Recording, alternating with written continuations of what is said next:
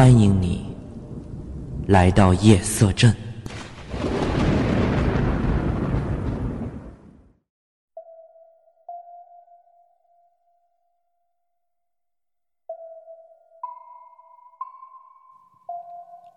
Hello，大家好，欢迎大家来到夜色镇，我是镇长。Hello，大家好，我是 Allen，今天是元旦节，祝大家新年快乐。今天呢，我跟 Allen 将给大家带来几个短的鬼故事。我想每个人或许都经历过一些灵异的事情，这些事件是我积累了很多年一直想说出来的。有的是我亲眼目睹，有的则是被警察封锁，却由目击者口口相传的，也有的是我的同学和亲人所经历的，而有的或许你也经历过类似的事情。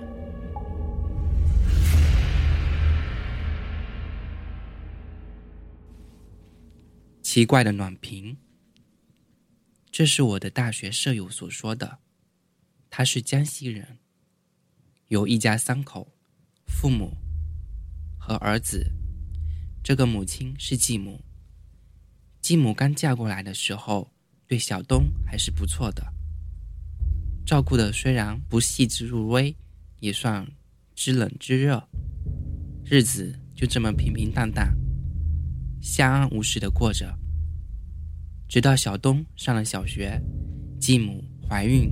又生下一个儿子，像古老俗套的剧情一样，继母开始嫌弃小东，横看不顺眼，竖看不顺心，而这种厌恶与日俱增，甚至发展到不能容忍他的地步。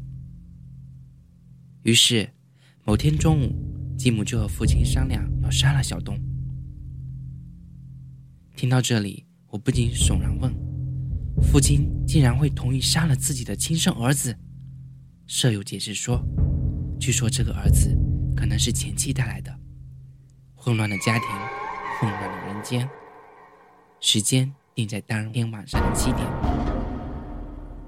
不料这事竟然被门后正要去上学的小东听到了。孩子害怕极了，下午放学怎么也不肯回家。班主任李老师。觉得奇怪，就询问起来。孩子就把事这么一说，李老师觉得可能是孩子胡思乱想，觉得又好奇又好笑。但正好也要做家访，就说：“你别担心，先回家去吧。我晚上去你家，他们就不会杀你了。”孩子听了就乖乖的回家了。李老师就回家批作业，批着批着。竟然把这件事情给忘了。到七点的时候，他还在批作业。这时，家里的一个暖壶突然爆了。家里只有李老师一个人住，也没有风，也没有客人，暖壶里也没有水。这时，老师突然想起来小东家的这个事情，一种种不好的预感在心里蔓延。破暖壶也没管，赶紧去了他家。他到的时候，小东已经被害死了。这个暖壶或许是这个小孩对老师的一点责怪。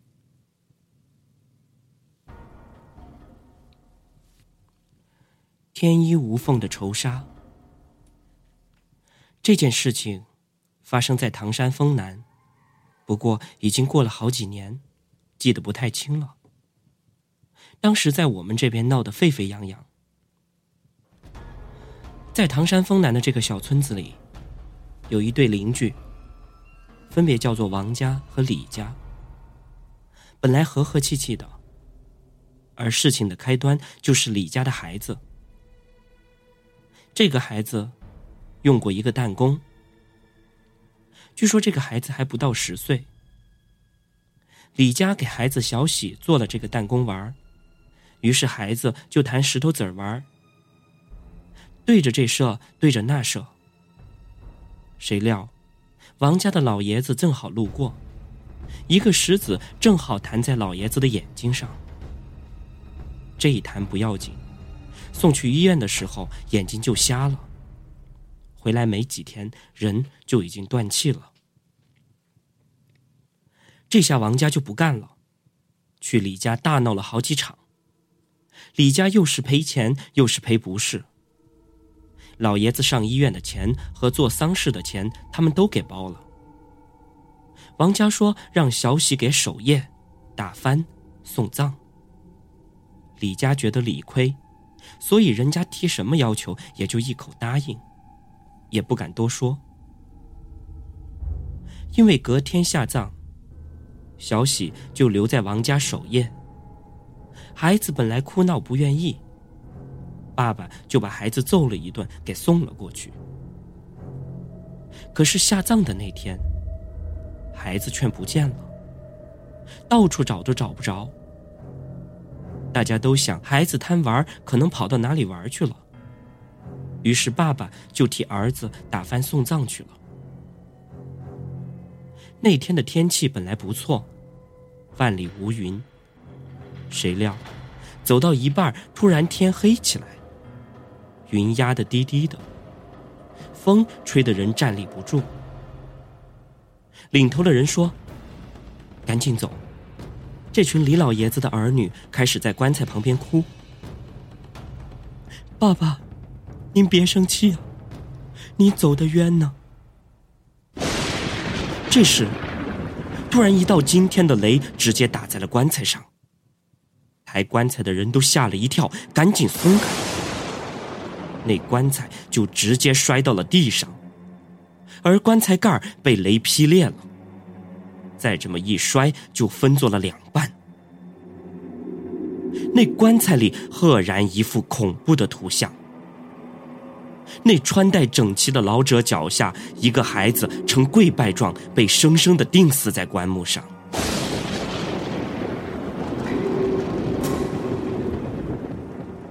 而在此之后，这桩谋杀案也相应解开了。相信答案已经不用我说了。凶手想得非常的周全，一则为老者报仇雪恨，让孩子送葬；二则尸体入土，任谁也找不着。如果没有这惊天雷的一劈，这不到十岁的孩子也就这么不明不白的没了。当我们在感慨凶手凶狠的同时，也应该感谢上苍。冥冥之中，自有天意。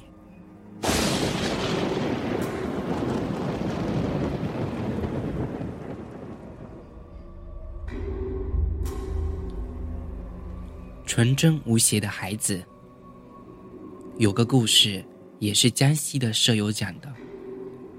有俩姐妹，姐姐在当地乡下结婚了。嫁给了一个屠户，妹妹去城里打工。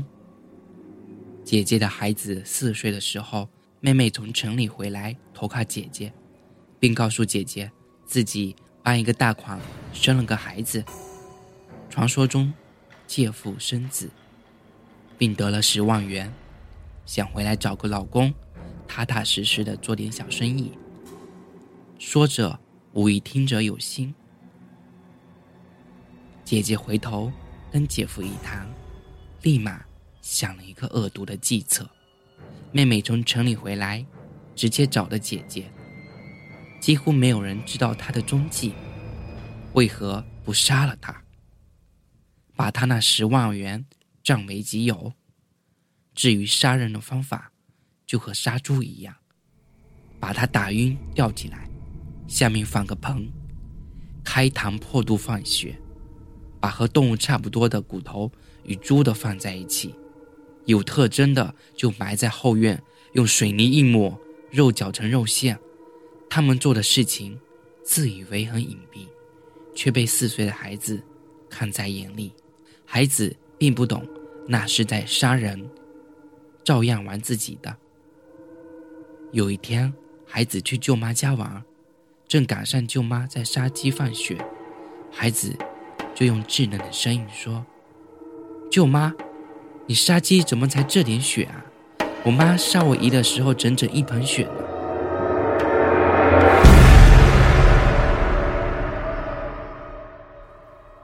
舅妈心中一寒，天真无邪的孩子怎么会这么撒谎呢？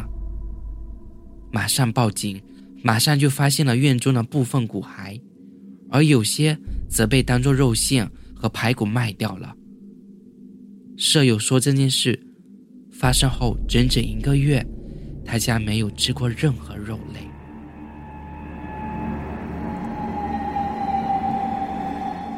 诡异的预言，说两件事儿。一个是我妈妈说的，他们小时候小孩经常吵架。有一天，小兰和小强不知道因为什么事情拌起嘴来。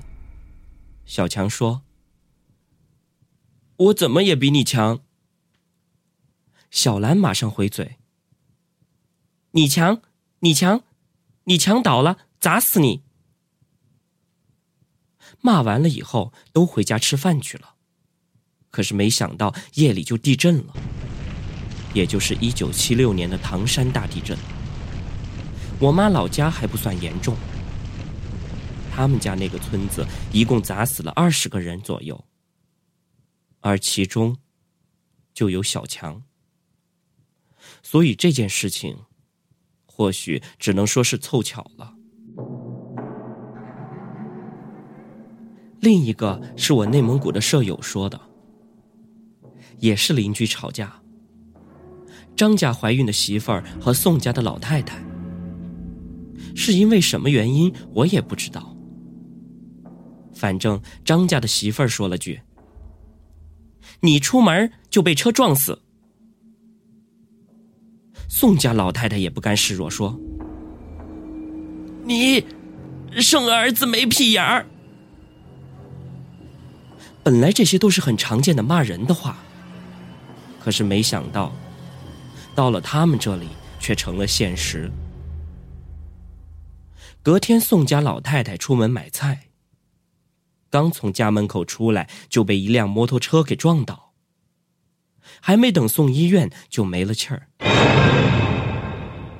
而张家就真的生了一个没有屁眼的儿子，四处求医都治不好。最后没过了几个月就死了。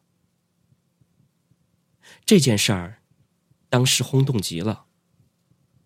我舍友的母亲，跟当时还小的舍友说：“以后，骂人别说那么绝的话。”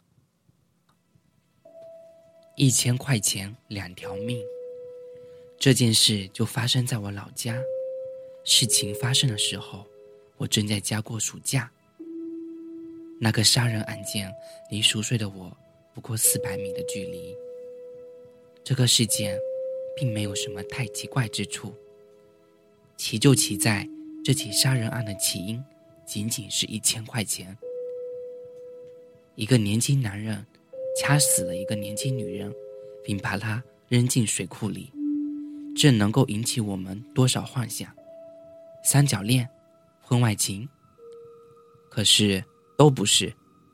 小南和小平在一个工厂工作，两个人学历都不高，于是早早就出来工作。小南二十岁，小平十八岁，相似的年龄让两个人成为了好朋友，互相之间也打打闹闹、开开玩笑，但还没有到感情方面的想法。一次，小南向小平借了一千块钱。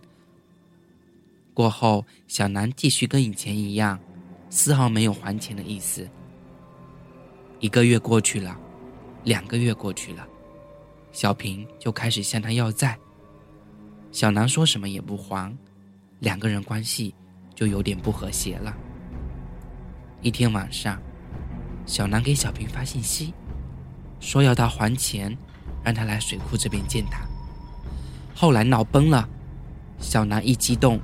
掐住小平的脖子，没想到小平只是挣扎了下就不动了。小南害怕极了，顺势把尸体扔进了水库里，就回家了。到家的时候，全身直哆嗦。他爸爸还没睡，就问：“你怎么了？”他当时也吓坏了，直接就告诉了他爸爸。这位老伯也是个人物，当时给了儿子一巴掌，直接找村委会，找人去水库捞小平去了。